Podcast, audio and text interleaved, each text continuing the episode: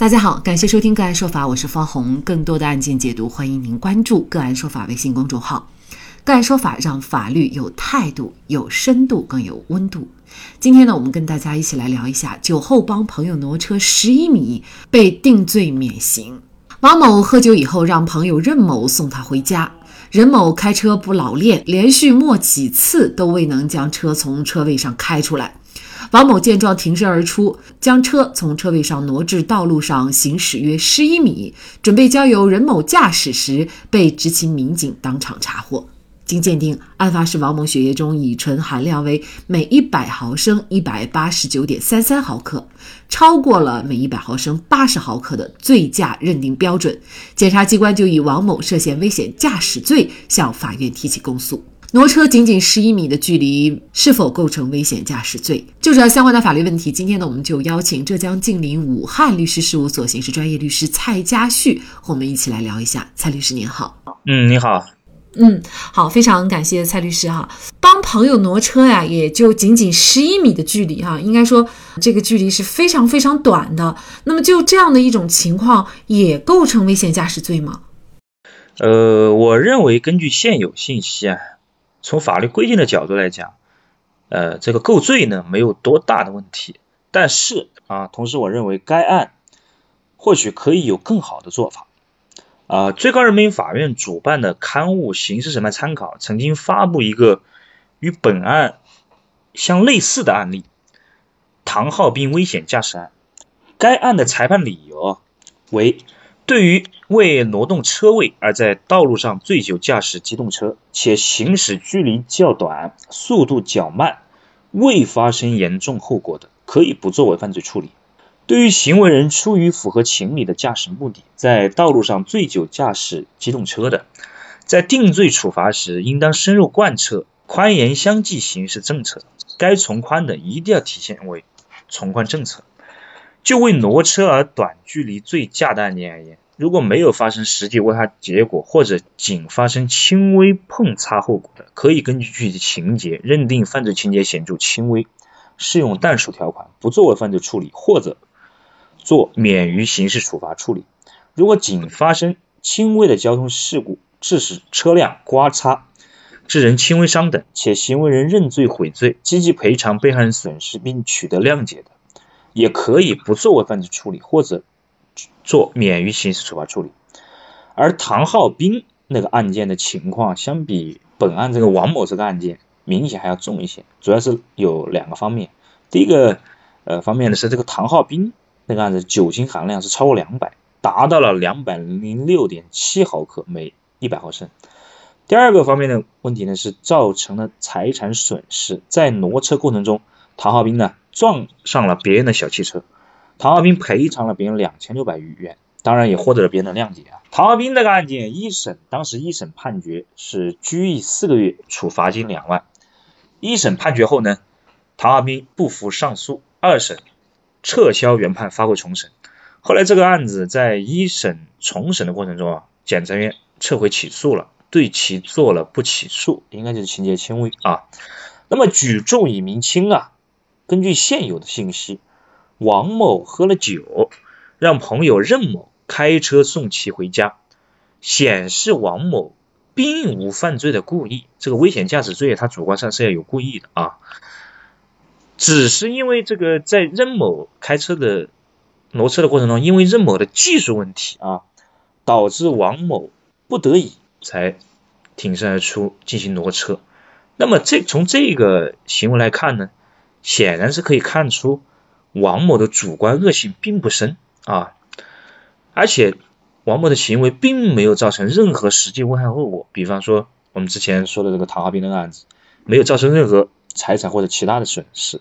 所以我认为啊，虽然该案判处王某免于刑事处罚，也许算不上错案，但是判决呢仍然有点过于机械化，不够人性化，缺乏司法温度。如果一定要追究其责任的话呢，也完全可以适用认罪认罚制度，在检察院这个阶段进行相对不起诉处理，就是没有必要让王某留下案底。其实这个挪车的事情在现实生活当中还是比较常见的哈，尤其是夫妻两个哈，假如说呃两个人一起出去，那么男方喝酒，女方不喝，那回来的时候可能女的相对来说，呃，通常情况下技术要弱一点，挪车呢它比较考验技术，所以这个男方呢他就会啊下车帮着挪一下。啊，但是这种挪车呢，像这个案件呢，确实法院呢最终还是认定王某啊是构成了危险驾驶罪，也就是说判决。王某犯危险驾驶罪，免于刑事处罚。虽然是不给他刑事处罚，但是像您刚才提到的，他也是留了案底。其实对于王某来说，还是会有很多影响，是吗？嗯，是的。那就这个问题，我分两个层面进行回答。第一个就是法院判决王某犯危险驾驶罪，免于刑事处罚。那么什么叫免于刑事处罚？第二个层面就是。虽然说它是免于刑事处罚，但是还是会有一些影响啊。那么第一个层面就是为什么会免于刑事处罚？免于刑事处罚呢？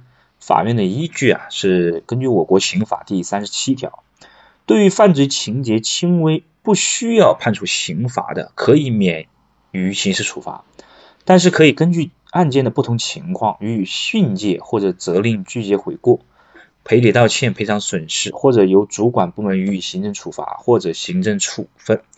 具体到本案，法院呢依然是认为王某的行为构成犯罪，但是呢，法院同时认为王某的犯罪情节轻微，就是我们大家看到了，他只是挪车，没有造成什么后果啊，所以呢可以免于刑事处罚，也就是说不用负担具体的刑罚，但是会背下案底。那么这就涉及到第二个层面，就是虽然免于刑事处罚，但是仍然是有案底有罪之人，会对王某造成哪些影响呢？我认为可能有四个方面的影响啊。第一个会吊销其驾驶证，而且五年内不得取得。第二个呢，就是他的工作可能会丢，很多单位呢都不录用有犯罪记录的人。我们知道的很多单位在劳动合同，包括一些这个规章制度里面啊，员工手册里面。会明确的规定啊，如果有被追究刑事责任或者有犯罪的话，是可以解除劳动合同啊。那么第三个呢，就是不能报考公务员，公务员是不能有犯罪记录的。那么第四个影响就是王某的个人声誉可能会受到一定影响，影响其一些社会活动，因为他是有罪之人嘛，可能会影响一些这个啊。那么您刚才也提到了唐浩斌的这个案件，其实从情节上来看，应该说比王某的情节要重，但是呢，最终呢是没有被追究刑事责任。但是他这个个案，事实上在我们国家是不是没有相对的指导意义呢，或者是参考意义呢？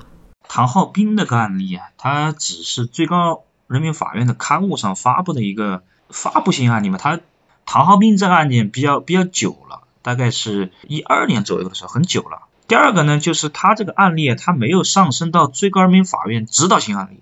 根据最高人民法院的规定，如果有指导性案例的话，那么法院的话在判案的时候就应当参照。如果是最高院把它上升到指导性案例，那么王某这个案子，那很有可能就不会判这个定罪免处，很有可能也是按照这个不起诉性处理。法院依法判决王某犯危险驾驶罪，免于刑事处罚。